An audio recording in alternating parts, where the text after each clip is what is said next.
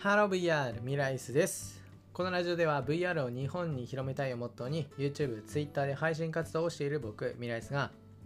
毎日 VR 界のニュースやエンタメ系のニュースをお届けするラジオ放送となっています。はい、ということで始まりました。本日は2021年の6月の22日ということで、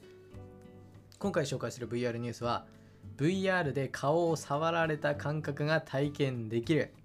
電通大が吸盤式触覚システムを開発したという内容です。はい、ということで、まあ、今回のこの内容なんですけど、これすごいですよ、本当に。あの、電気通信大学の研究グループが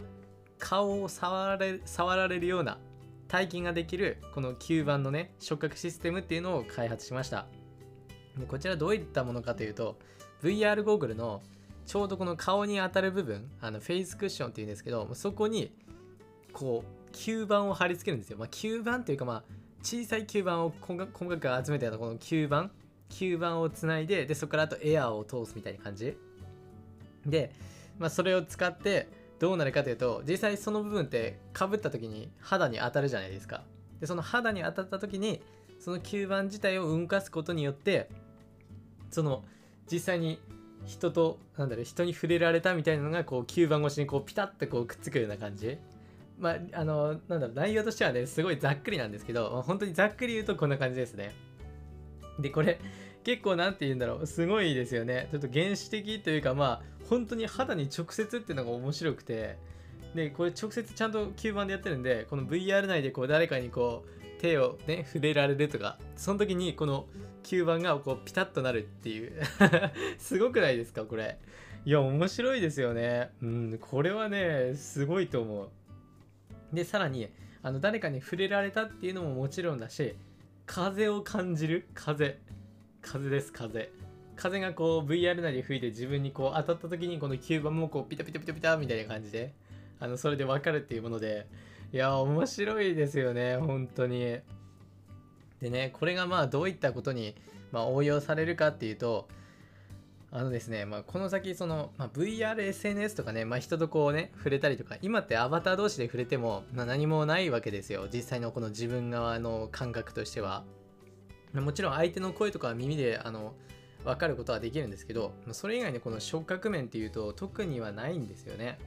でそういった時にこういったねこの顔顔とにかく次は顔ですね。顔にこう誰かにこう VR 内でねこう触られた時に本当にこうピタッとこう触られてるような感覚になるっていうね。いや、すごいですよね。こう、VR とリアルがね、こう、つながっていくって感じで。いや、面白いですね。で、この風を感じるに関してだと、これはですね、あの、VR 旅行です。はい。これが多分本格的に、このものがまあ導入されるんじゃないかなと思います。で、VR 旅行っていうと、今ってやっぱりどうしてもこの景色、景色をただ見るっていうのがもうメインになっちゃうんですよ。で、結局、その実際にそのね海辺とかさそういうところに行って、まあ、特に風とかはないんですよ。うん。あのあるわけないじゃないですか。結局 VR 内なんで。でそういった時にこちらを使えばねあの海に出た時にちょっと海で風がヒューってこう音鳴った時にこの感触のこの触覚システムがこう作動して吸盤でピタピタピタってやって本当にこう風が来てるようなこういう触覚があるっていうもうこういう応用ができるんですよね。まあ、この記事ではまあそこまでは書かれてないんですけどいや多分こういうことのために開発したんだろうなっていう僕の予想なんですけどいや多分そうだと思います。いや面白いですね。すごいですねこれ。いやちょっと久々にテンション上がりました。いや面白いですこれ。まあね今はこの顔だけっていうことではあるんですけどこれがねどんどんどんどんこう全身にね全身にこう広がっていくような感じになったらねもう本当に VR、VR 内ともうリアルがこう区別つかなくなっちゃうみたいなね、そんなこともあるんじゃないでしょうか。はい、ということで、まあ、今回は VR で顔を触られた感覚が体験できるという内容をお伝えしました。まあ、システム開発されたという内容をお伝えしました。はい、それじゃあ VR ニュースについては以上になります。はい。じゃあいつものちょっとした雑談なんですけど、今日はですね、えっと、僕はあれです、あの、メガネ、メガネをね、ちょっと修理に出してきました。はい。まあ、僕自身、あの、メガネ普通に普段はね、かけてるんですけど、そのメガネがですね、あの、わかるかな？メガネかけてる人わかると思うんだけど、あの、寝落ちするじゃないですか。メガネかけたまま。で、そうするとね、あの、このメガネがさ、あの、フレームがさ、こう、ぐにゃって曲がるんですよ。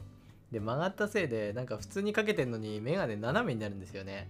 いやー、これがね、すごい嫌で、もう僕自身もう今まで何回やってんだって話なんですけど、で、そのために、このメガネ屋さんに行ってね、直してくださいって言って、直してもらってね、あ、またやったんですね、みたいな、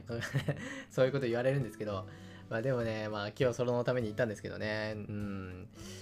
どうにかできないかな 寝落ちしない方法、どうにかしないといけないですね。もうとにかく寝落ちそうになったらもうメガネ外してぶん投げるみたいな。投げちゃダメだ。投げちゃダメだわ。まあそういうね、対策しないとダメですね。うん。もしね、あの、メガネ、メガネつけてる方ね、いたらちょっと気をつけてください。はい、それじゃあ今回ここら辺で終わりたいと思います。それではまた別の配信でお会いしましょう。バイバーイ。